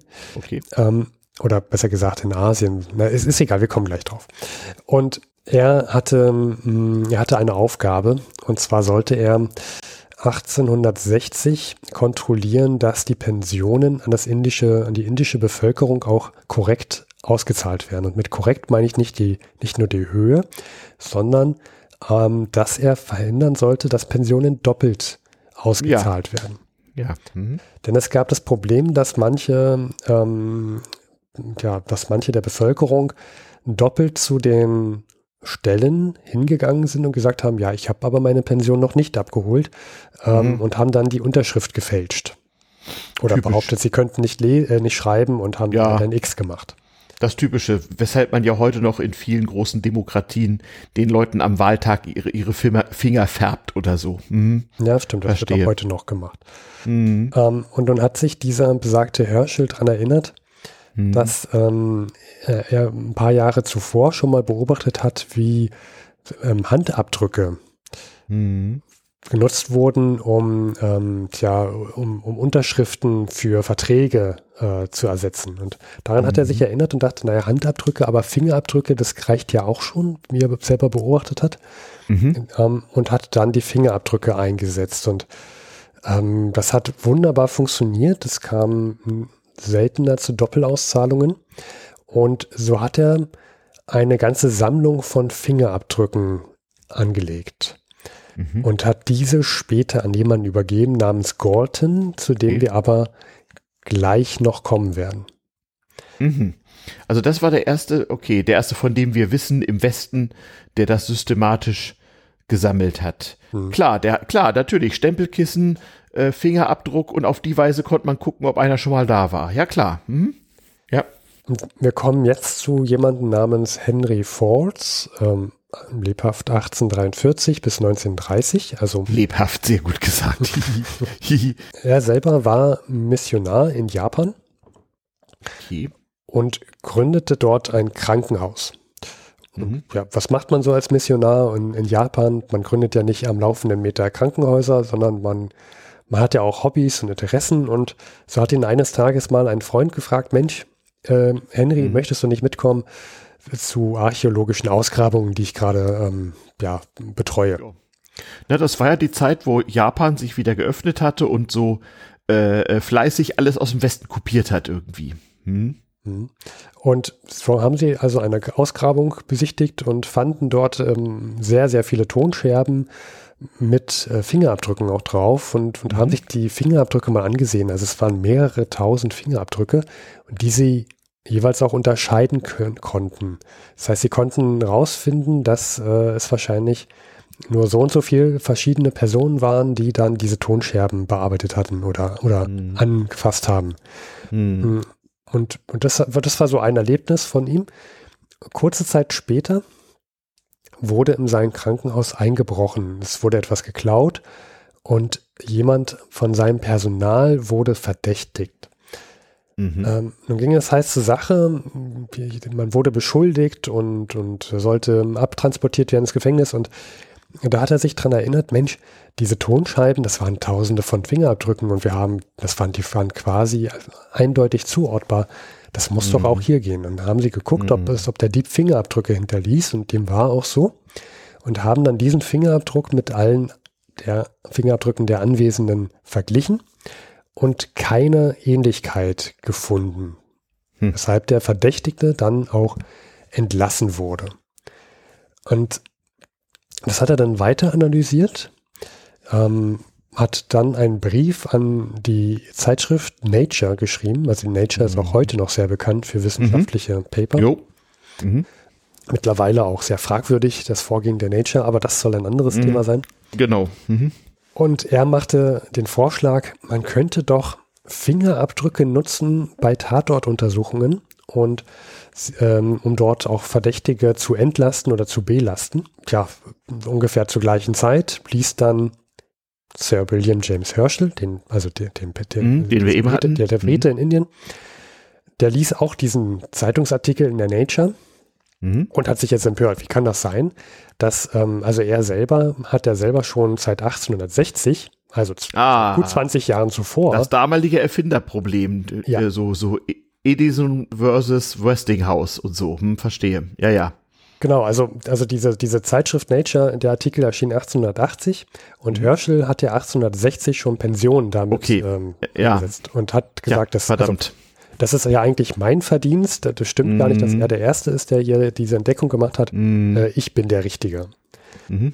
Ja, äh, das ist halt das Problem. Die haben sich jetzt gestritten. Es gab noch ein anderes, denn es ist ja schön, dass man Fingerabdrücke vergleichen kann mit den Abdrücken der Anwesenden, aber es gab keine Struktur. Also wir haben wieder dieses Katalogisierungsproblem. Mhm. ähm, es, muss, es muss eine schnelle Analyse möglich sein. Es muss schnelle Suchmethoden geben. Also es muss jetzt, jetzt muss jemand mit Datenbankwissen mhm. kommen. Mhm. Ja. Und da trifft sich gut, dass dieser Henry Falls ähm, ein Freund von Charles Darwin war. Mhm. Jetzt fragst du dich ja, ja und was hat der Charles Darwin damit zu tun? Naja, der war damals auch so ein Universalgelehrter und war vor allem auch berühmt und hatte auch Geld, ne? Ja, ich. und er hatte noch etwas weiteres, und zwar mhm. ein Cousin. Ah. Und dieser Cousin ist Sir Francis Galton. Ja, da habe ich schon mal was von gehört. Und der war sozusagen, also er hat dann letztendlich dieses System mitentwickelt. Ähm, lass uns ruhig ein paar, paar Sätze über Galton sprechen. Also er lebte mhm. 1822 bis 1911, also mhm. die Schnappzahlen. Ja, coole Zeit, ist auch alt geworden, hat es ja. mal hingekriegt. Mhm. Und er war so eine Art Wunderkind. Also man, mhm. man sagt, dass er mit zwölf Monaten konnte er schon alle Großbuchstaben, mit mhm. 18 Monaten dann alle Buchstaben. Mhm. Mit zweieinhalb Jahren konnte er angeblich selber schon Bücher lesen. Okay, das bezweifle ich ja, aber okay, mhm, ja. Mhm. das sagt man. Ja. Und äh, mhm. mit vier Jahren ähm, schon viele Latein- und Französisch-Vokabeln. Er konnte angeblich schon multiplizieren und dividieren. Mit Dass man mit vier Jahren das Multiplizieren und Dividieren kann, das kann ich mir durchaus vorstellen. Also ja, also ich weiß, also ich habe ja auch aus schierer Langeweile und weil ich äh, dringend das mit den Zahlen, den Buchstaben verstehen wollte, äh, aus biografischen Gründen habe ich das auch so, ja, was heißt mir selbst beigebracht, habe meine Großeltern gelöchert und sonst wie. Darum kann ich auch noch in Sütterlin schreiben. Also ich weiß, ich musste mit fünf Jahren oder so mal zu so einem Schultest. Also man hat damals alle Kinder getestet, ob sie denn schon sozusagen schulreif waren, wie das hieß. Und ich weiß, diese, diese Oberlehrer, die das durchführten, die waren total geplättet, dass ich schon lesen und schreiben und kleines einmal eins konnte, weil mein Opa mir das beigebracht hatte. Oder auch ein paar französisch Vokabeln, genau. Ähm, aus schierer, purer, entsetzlicher Langeweile. Äh, aber da war man kein Wunderkind, das, das passierte damals häufiger mal. Aber ich kann es jedenfalls beweisen, dass ich das mit fünf konnte. Aber heute sagt die, die, die Neurowissenschaft und so, dass man bis zu seinem dritten Lebensjahr gar nicht die biologischen Voraussetzungen hat, sowas irgendwie zu memorieren. Also da hm. kann was nicht stimmen. Ja. Ähm, ja. Keine Ahnung. Aber es soll ja, es, man sagt ja auch von Mozart, dass er mit vier Jahren Klavier spielen konnte oder so. Das ist vielleicht denkbar, wenn man ein Kind so in so Situationen bringt, wo es sozusagen Langeweile und Möglichkeiten hat, äh, irgendwas auszuprobieren. Kann ich mir vorstellen. Naja, also der war so ein Wunderkind, okay. Ja. Und denn? Ähm, ich will, will, noch eine lustige Anekdote erzählen. Also er mhm. mit 16 Jahren hat er sein hat er ein Medizinstudium mhm. begonnen. Äh, er wurde dazu quasi von seinen Eltern gezwungen. Ähm, mhm. Eigentlich wollte er lieber Naturwissenschaft wohl studieren. Aber jedenfalls hat er sich gesagt, naja, also wenn ich jetzt schon Medizin studiere, dann aber auch bitte richtig. Ähm, und zwar, es reicht mir nicht, dass ich, dass ich von Mitteln der Medizin, also Medikamenten lese. Ich muss sie auch durch Selbstversuche ausprobieren und dabei gehe ich jetzt oh. alphabetisch durch. Oh verdammt. Ja, ja, geil. Harter Nerd, würde ich sagen. Also er hat bei C aufge aufgegeben, ähm, bei, bei Cotonöl. Ach so, ich dachte bei Kokain. Nee. Da dachte er, er hätte es gefunden. also Crotonöl gilt, gilt heute als sehr stark, stark äh, krebserregend, wahrscheinlich krebserregend. Äh, mhm. er, er, hat's dann, er hat dann bei C aufgehört. Geile Nerd-Story. Mhm. Ähm, hat Keine allerdings Frage. noch den, also er, er, wollte es nicht studieren, er hat noch den Bachelor of Arts gemacht, hat dann mhm. ähm, relativ schnell sein Studium aber niedergelegt, mhm. war dann in zahlreichen Ländern, Afrika und Asien ähm, mhm. auf Reisen und hat dort übrigens auch ähm, eine, eine Theorie entwickelt. Also sein, sein Cousin war ja Charles Darwin mhm. und mhm. er musste sich auch eine Theorie über menschliche Rassen dann äh, ah, ja. ja gut, das war damals Mode. Also da bin ich ja wieder so schon gelernter, aber konservativer, wie soll ich sagen, äh, Hist Historiker, also Metho ja, Histo Anhänger historischer Methoden. Also das ist natürlich leicht heute im Nachhinein zu sagen, das war ja alles Unfug. Hm. Ja klar, ich habe auch noch von Opa Elektrobücher aus von 1920, wo jede Menge Unfug drin steht. Man hatte halt geguckt, wie kann denn das sein und so und hat genau, man hat die Menschen vermessen und eingeteilt in Rassen und ihnen Fähigkeiten zugeschrieben. Das war ja nun normal. Und äh, ja, dass da natürlich auch Leute ganz hart abgebogen sind und aus der Rassenlehre so äh, unzulässige Schlüsse gezogen. Naja, das war bei der damaligen Wissenschaft. Da hat man so die Erkenntnisse der Kaninchenzucht auf den Menschen angewendet. Ne? Ja, genau. Also er hat, er hat zahlreiche solcher Theorien, Studien entworfen. Mhm. Ähm, übrigens, er, er hat auch äh, 1875 die erste mhm. Wetterkarte in der Times veröffentlicht. Geil. Die, die war allerdings vom Vortag. Naja, damals war es mit dem Wetter noch so ein bisschen, ja. Aber ja, man hat ja 1875, da hatte man ja schon 100 Jahre Wetteraufzeichnungen. Und man wusste Barometer, Schifffahrt und so, das mit den Hochs und Tiefs, das war ja für die britische Seefahrt sehr wichtig. Also man hatte schon sehr viel Wissen darüber. Hm. Aber dass er die erste, also Wetterkarte, wo er Luftdruck eingetragen hat, oder wie? Nee, auch so Temperaturen, denke ich. Ich, ich ja. habe mir, hab mir sie jetzt nicht angesehen. Ich glaube, okay. es ging auch um Temperaturen. Und das ist natürlich auch ja. schon eine starke Leistung, äh, überhaupt diese ganzen Daten. Ja, das ist damalige Technik. Man hatte schon, 1875 hatte man schon ein quasi weltweites, soweit sie bekannt war, Telegrafennetz. Äh, äh, Und die Meteorologner haben damals schon aus aller Welt telegrafisch Wetterdaten gesammelt und irgendwie kompiliert. Ja. Und, und wer sowas macht, der muss natürlich auch gute Kenntnisse in Statistiken haben. Man muss mhm. ähm, sich mathematisch gut auskennen. Er muss mhm. wissenschaftlich arbeiten können. Und so wurde er ähm, dann später beauftragt, ein Klassifizierungssystem für diese ähm, Fingerabdrücke zu entwickeln. Also acht mhm. Jahre nachdem dieser Nature ähm, ja. Nature-Artikel ähm, herauskam. Mhm. Mhm. Und also jetzt, jetzt haben wir hier von drei Personen gesprochen. Diesen mhm. äh, James Herschel, der, mhm. das war der mit den Pensionen. Dann mhm. Falls, das war der, der, ähm, der, der im Krankenhaus den Tatort, mhm. oder besser Und gesagt, dann Golden, das war der, der, der als erster so mal moderne Naturwissenschaft konnte. Mhm. Und dann den Galton, der das System entwickelte. Ah, jetzt, ja. haben, jetzt haben wir also ein System, was, wo man relativ schnell ähm, Fingerabdrücke äh, auffinden kann und zuordnen kann. Mhm. Aber mhm. jetzt, jetzt fehlt ja noch der Schritt, wie kommt mhm. dieses System in den Polizeiapparat? Mhm. Und darüber, da sprechen wir jetzt noch über den letzten im Bunde. Das ist dann Sir Edward Henry. Oder okay, also Henry als Nachname. Mhm. mhm. Ähm, lebhaft 1850 bis 1931. Also wir bewegen mit, uns immer diesen, weiter. diesen Spruch merken, lebhaft dann und dann, sehr lustig. Hm? Also wir bewegen uns immer weiter vor Richtung, Richtung 20. Jahrhundert, Anfang 20. Mhm. Jahrhundert. Mhm. Und dieser Henry, wer war das? Das war, mh, hm, der arbeitete auch mal kurz in Indien.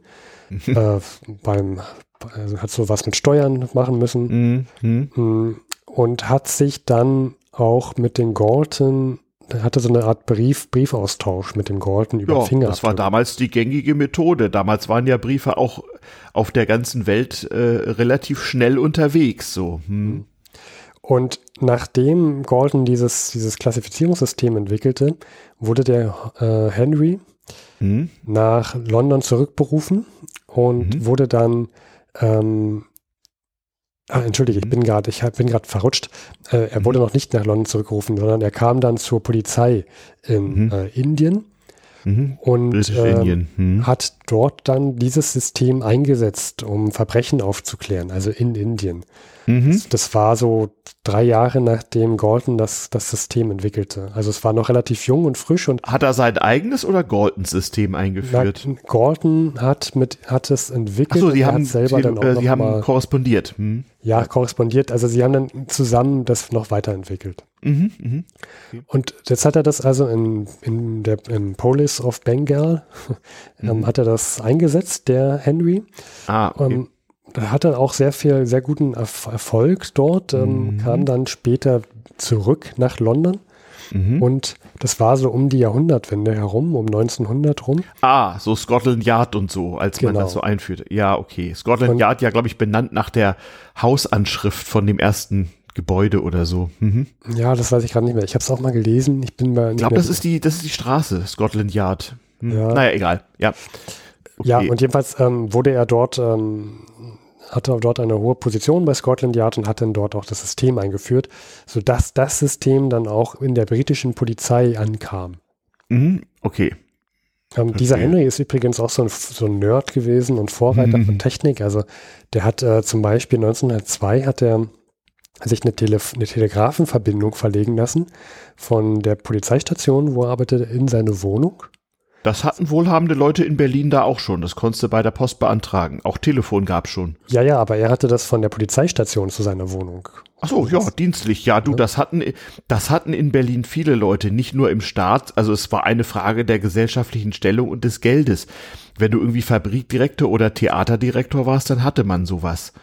Die Leute hatten auch eigene Telegrafenkennungen, äh, so Drahtwort hieß das. Mhm. Na, egal, ich schweife auch wieder ab. Mhm. Ja, ja, das ja, war damals also, aber hart, normal, aber natürlich äh, rasend teuer und so. Hm? Ja, und, und er hat dann auch äh, für so eine Verbreitung von so kleinen Polizeiboxen ähm, gesorgt. Also ah, also Polizeistation die, be die berühmte Box, die wir aus hier, wie heißt er noch, äh, äh, aus, äh, na, wie heißt der Doktor noch? Dr. Who. Ja, Dr. Who, natürlich, die blaue Box. Ja. Genau, also mhm. Also er ist so mit dafür verantwortlich gewesen, dass sie so veröffentlicht, also dass die eingesetzt wurde, verbreitet wurde. Mhm. Mhm. Ja, und äh, somit breitet sich dann das Verfahren vor. Übrigens, also äh, Indien und, und England sind, sind nicht, gehören nicht zu den ersten, die Daktyloskopie richtig eingeführt haben dann.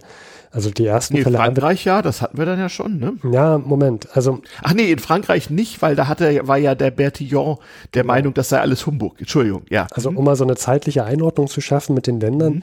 Argentinien gilt als das erste Land, was äh, einen Doppelmord aufgeklärt hat mit, mit, mit Fingerabdrücken. Das war 1892. Mhm. mhm. Damals Dann, war Argentinien, muss man vielleicht erklären, auch ein Land, was so vom Wohlstand und Lebensstandard her und von der Technisierung relativ weit vorne war so weltweit. Hm? Und dann kommt, ja, Großbritannien 1901 wird genannten Sir Edward mhm. Henry. Mhm. Ähm, dann 1903 wird es in Deutschland eingesetzt und relativ spät erst, also ähm, mhm. elf Jahre später, erst 1914 in Frankreich, aufgrund mhm. dieses Diebstahls der Mona Lisa, mhm. äh, wird dann die Bertillonage äh, ab, Bertillonage, ja, genau. durch, das, mhm. durch die Daktyloskopie. Okay, und dann kam erstmal der Erste Weltkrieg und Verwirrung, ja. Mhm. Ja, genau. Aber damals kam es auch auf, sorry, Parenthese, muss ich einfügen, damals ging es ja auch los, spätestens im Ersten Weltkrieg hörte ja das System auf, man konnte ja bis 1914, wenn man überhaupt Mittel zum Reisen hatte, passfrei in Europa reisen. Ja, liebe Kinder, das ging. Man braucht natürlich Kreditbriefe so, so für, für, für, Geld und Umtauschen und so. Aber das war damals sozusagen... Ähm, also Passpflicht war, betraf andere Dinge, betraf Handel und sowas. Ähm, aber mit dem Ersten Weltkrieg musste man ja plötzlich seine gesamte Bevölkerung erfassen und gegen Spionage und so sich absichern und wissen, wer wer ist. Und da hatten, hatte man so eine Art Personalausweis mit Fingerabdruck. Und das hat sich noch Jahrzehnte gehalten, dass man also in seinen Personalausweisen so wirklich physisch so äh, die, die Daumenabdrücke von beiden Händen drin hatte oder so. Hm? Ja. Und Tja. Also dieser äh, Henry, mhm. Der, mhm. der lebte bis 1931 und da können wir, da können wir jetzt den Sprung machen zu, zu Ernst Gennert, den wir noch ansprechen wollten. Genau, von dem haben wir am Anfang erzählt. Also Ernst Gennert, der Begründer der modernen deutschen Kriminalistik und berühmter Berliner äh, Ober, also so sozusagen Kriminalpolizeichef und der hat 1925 oder so irgendwie äh, so Spurensicherung und alles, was man heute von der Kripo kennt, so in Deutschland eingeführt. Genau. Ähm, also er hat, er hat das in Berlin revolutioniert. Mhm. Ähm, selber ist ja gar nicht so unweit von meinem jetzigen Wohnungsort geboren, im mhm. Berlin-Plötzensee. Jahrgang 1880. Ähm, wurde Spaß, also er war wohl ein sehr also fülliger Mensch, ja, hat wohl sehr viel Kuchen verschlungen. Okay. Naja, er wurde ja auch nicht so alt. Warte mal, äh, de, de, de, gestorben 1939. Äh, naja, gut, geile Zeit. 1880 bis 1940. Also mit jeder Menge Geld die beste Zeit, so, wenn ich mal aussuchen könnte. Hm. Ja, also er hat auch eine interessante, also eine interessante Geschichte mitgenommen. Er hat ja, der hatte drei politische Systeme mitgenommen. Mhm. ja, haben meine Großeltern auch, kenne ich. Ja. Mhm. ja. Und um was zu Genner zu sagen, also mhm. woher kommt er eigentlich? Es ist jetzt über seine Kindheit und Jugend nicht so viel bekannt, außer dass sein, sein Vater äh, im Strafgefängnis Plötzensee arbeitete. Ja, wo er halt herkam. Also der muss auf jeden Fall am Ersten Weltkrieg teilgenommen haben mit dem Jahrgang. Wahrscheinlich, höchstwahrscheinlich. Mhm. Er war auch beim Militär. Mhm. Sein Vater arbeitete in dem Gefängnis Plötzensee und er ist wohl manchmal auch dort gewesen, ähm, mhm. der Gennert hat sich das angesehen, hat also auch schon relativ früh Kontakt gehabt zu Kriminellen, hat, man sagt, wobei das könnte auch eine Verklärung aus der heutigen Zeit sein, dass er schon damals mitbekommen hat, wie Verbrecher ticken. Da wäre ich jetzt, da wäre ich vorsichtig mit sowas. Ähm, hm. Das klingt immer so sehr romantisierend. Naja, aber das war ja auch damals so das Bild, so der geschickte, schlaue Kriminalist, der sich dumm stellt und den bösen Verbrecher überführt und der den Verbrecher am Passbild erkennt. Das war ja damals auch so eine Idealisierung. Also auch so in Boulevardpresse und so, ne? Das war so Kriminalfälle, das war ja einfach spannend und der Kommissar TM, ich glaube, da ist er so der Prototyp, so was dann ja. später so, keine Ahnung, Schimanski oder so. Ne? Genau, er, er wurde 1926 dann damit beauftragt, die ähm, ja, also die, die Polizei nochmal neu zu strukturieren und, und eine Mordinspektion zu gründen. Vorher war so eine Mordaufklärung in, in Berlin zur damaligen Zeit relativ mh, mm, ja nicht, nicht sehr gut organisiert. Also es hatten mm. Personen, also wenn ein Mord bekannt gegeben wurde, mhm. dann wurde erstmal geguckt, ja, wer hat denn Zeit und wer kennt sich damit aus? Ja, genau. Naja, es war Gott sei Dank nicht mehr so sehr häufig und ähm, ja, wie soll, wie soll, wie soll ich sagen, oder es war auch damals, äh, also Morde waren dann doch eher so die Ausnahme, selbst in Berlin. Und ja klar, es gab bis dahin keine Spezialisten, soweit ich weiß. Ja. Und vor allem die, die ähm, Verbrechensaufklärung war, äh, hatte auch einige Probleme, denn wenn ein mhm. Kriminal Kriminalist an einen Tatort kam, kann es sein, dass dort schon aufgeräumt wurde. Also ja. es, es kann ja das nicht Übliche, sein. Es wurde schon mal gewischt. Hm. Ja, es kann ja nicht sein, dass da jemand so pietätlos auf dem Boden liegt. Man hat ihn erstmal aufs Sofa Blut, gelegt. In seiner Blutlache, ja, ja, ja. Mhm. Genau. Und Gennert hat nun ähm, hat sieben Schritte eingeführt, die, relativ wichtige Schritte, die, die es wohl teilweise auch heute noch gibt in der Verbrechensaufklärung. Also Spurensicherung so, ja? Spurensicherung. Ähm, Tatortfotografie wahrscheinlich. Genau, sieben Schritte, nach denen man vorgehen soll. Äh, mhm. Also auch wann man Fotos machen soll, wer wann was betritt, äh, wann darf der Arzt hinein, wann werden Fotos gemacht, also etwas. Hat er, hat er einen Plan gemacht, an dem man sich akribisch auch halten musste. Mhm. Ja, sonst gab es Ärger. er, er hatte auch bestimmte Verhörmethoden, ähm, die äh, wohl neuartig waren. Man kann sich das so vorstellen, wenn man früher zu, äh, verhört wurde, dann, dann gab es auch gerne mal äh, Schläge. Mhm. Und Gennert hat es aber ähm, geändert und äh, bei ihm sollte, sollte es keine, also es waren ja Foltermethoden, kann man sagen. Mhm. So etwas sollte es unter seiner Führung nicht mehr geben. Mhm. Er, er hat so eine Art Verständnisverhörmethode entwickelt. Also Aha, okay. ähm, hat erstmal, ja, wie leicht auch beim Stück Kuchen, oder auch mhm. bei einer Zigarette. Also er war sozusagen der, der Good Cop. Good Cop, verstehe. Ja. Er, äh, okay. Hm. Ähm, hat sich ver verständnisvoll gegeben und gesagt, ja Mensch, nun, hm. nun erzähl doch mal, du wirst sehen, dann wird es dir besser gehen, wenn du das jetzt erzählst und was ist denn da los gewesen? Also sehr verständnisvoll, sodass ähm, man ihm wohl so einiges erzählt hat, was man eigentlich gar nicht erzählen wollte. Er hatte wohl eine gute Fähigkeit, sich in diese Person mhm. hineinzudenken. Ähm, mhm. Es kam zahlreiche Personen auch von außerhalb, die gerne seine Methoden erforschen wollten. Auch von Scotland Yard haben sich sehr viele Methoden abgeguckt. Es, er hatte wohl ein sehr interessantes Büro. Unter anderem gab es dort okay. einen sehr speziellen Aschenbecher, erzählt man sich. Äh, okay. Das, das, war ähm, ein Totenschädel.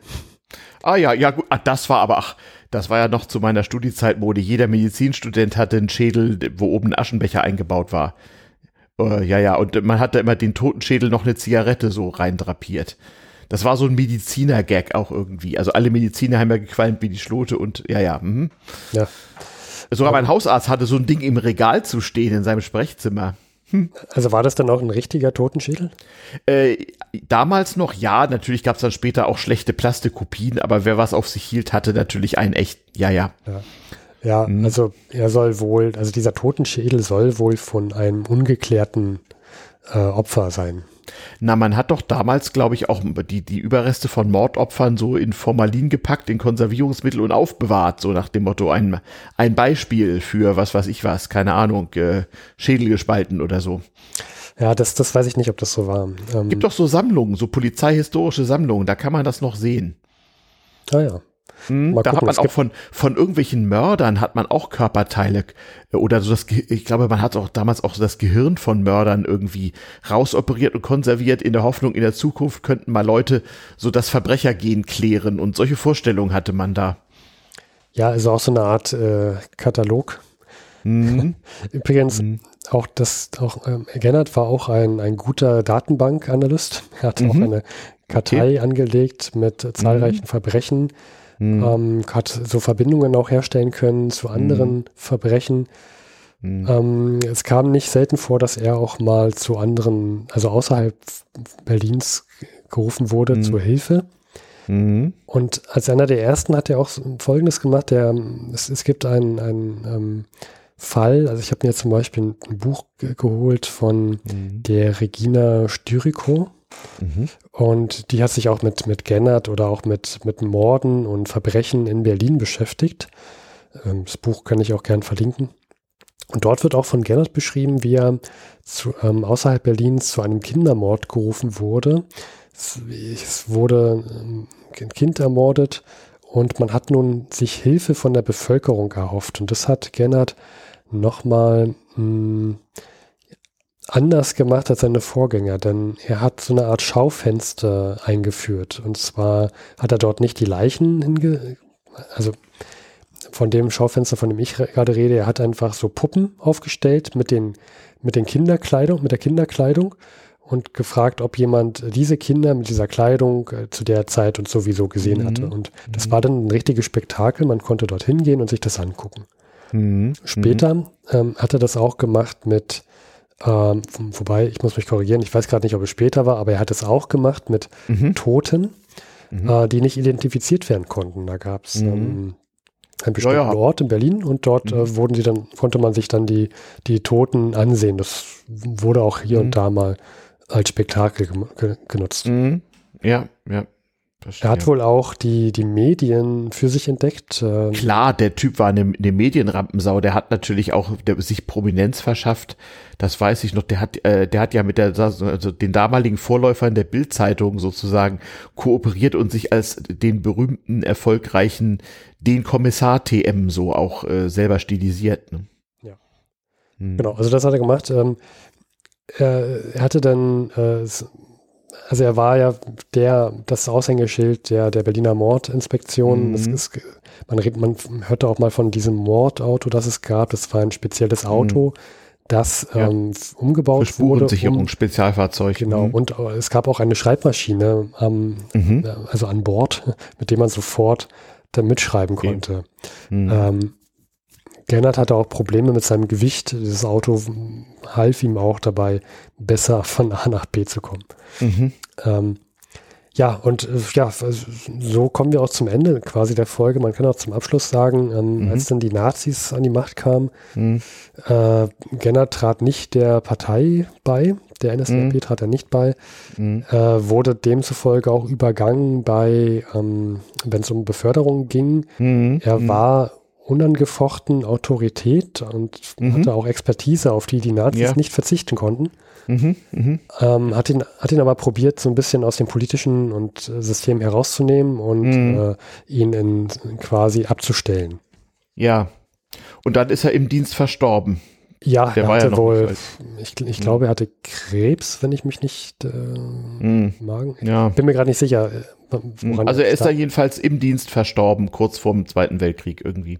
Mhm. Ja, ähm, er hat dann auch noch kurz vor seinem Tod ähm, eine äh, Kollegin geheiratet. Ähm, man okay. munkelt, dass er das gemacht hat, damit sie dann noch äh, Pension. Die Pension kriegt. Ja, so war das damals als guter Beamter.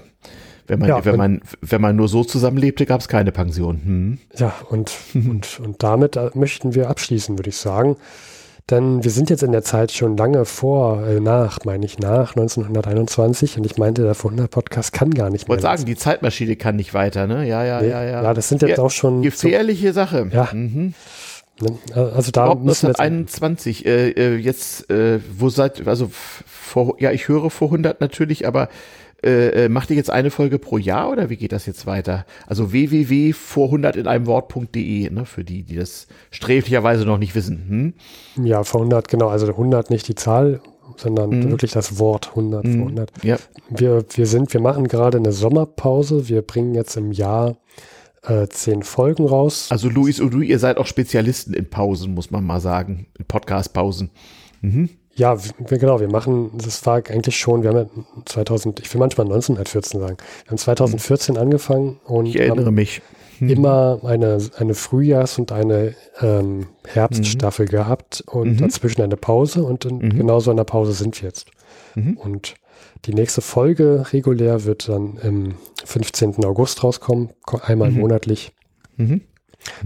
Und ja, dieses Jahr ging es stark um Reparationszahlungen, denn 1921 war kurz nach dem Ersten Weltkrieg. Und es war immer noch nicht geklärt, wie hoch denn eigentlich die Reparationen ja, ja, das hat das Deutsche ja Reich zahlen muss. Und äh, überhaupt die politische Wirrnis war ja sowieso großartig und die Inflation fing an. Also ja, das wird bestimmt spannend. Ähm, ähm, ja, ich, ich habe es ja abonniert im Podcatcher, also vor 100 demnächst dann also zum Thema politische Wirren nehme ich an. Ja, es wird spannend mhm. noch dieses Jahr. Mhm. Aber ja, ich will natürlich nicht vorwegnehmen. Hoffe ich. Nee, nee, nee, nee, nee, keine Spoiler, auf keinen Fall hier bei damals TM. Ähm, okay, äh, ja, das war sozusagen Kriminalistik, so im Prinzip als Begleiterscheinung der modernen Zeiten und der modernen Technik und dem Abschied von dem Resten des Mittelalters, die wir so in Polizei und Strahlvollzug ja, so vor, ich sag mal, 170 Jahren noch hatten und erst so vor 100 Jahren wurden das so ernsthaft richtig abgeschafft. Unter ja. anderem durch Leute wie Ernst Gennert. Tja, den kann man googeln, der ist auch verpodcastet, verfilmt und versonst was. Also da kann man sich tatsächlich mal orientieren, wie das damals eben so war, ja, äh, wenn man Verbrecher fangen wollte. Genau, und ich, also es ging jetzt, du hast ja normalerweise in deinem Podcast immer sehr technische ähm, ja, Folgen. Naja, also Fingerabdrücke und so ist ja auch Technik. Es kommt, man sieht hier schon, wie viel Technik das erst möglich macht. Ne? Also ohne Telegraph, Telefon, Fotografie geht das alles nicht.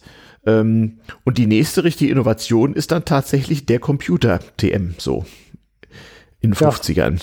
Konrad mhm. Zuse kann man auch gern. Zuse, ja, es gab ja auch schon moderne Sachen. Also ich kann mich erinnern, ähm, es gab ja äh, historisch 12 Versuche, das Bildtelefon zu promoten. Und einer der ersten war 1936. Da war nicht nur Olympiade, sondern da hat man also mit Röhrentechnik eine Bildtelefonleitung von Berlin nach München gebaut. Und da gab es auch einen Werbefilm dafür, um das zu popularisieren. Der wurde in Kinos in der Wochenschau gezeigt. Fernsehen gab es ja noch kaum. Ähm, und da wurde ein Kriminalfall mit Hilfe des Bildtelefons gelöst. Irgendein Autounfall mit Fahrerflucht oder so. Und das war dann also, das war dann also die moderne Technik dient dem Menschen, du weißt. Mhm.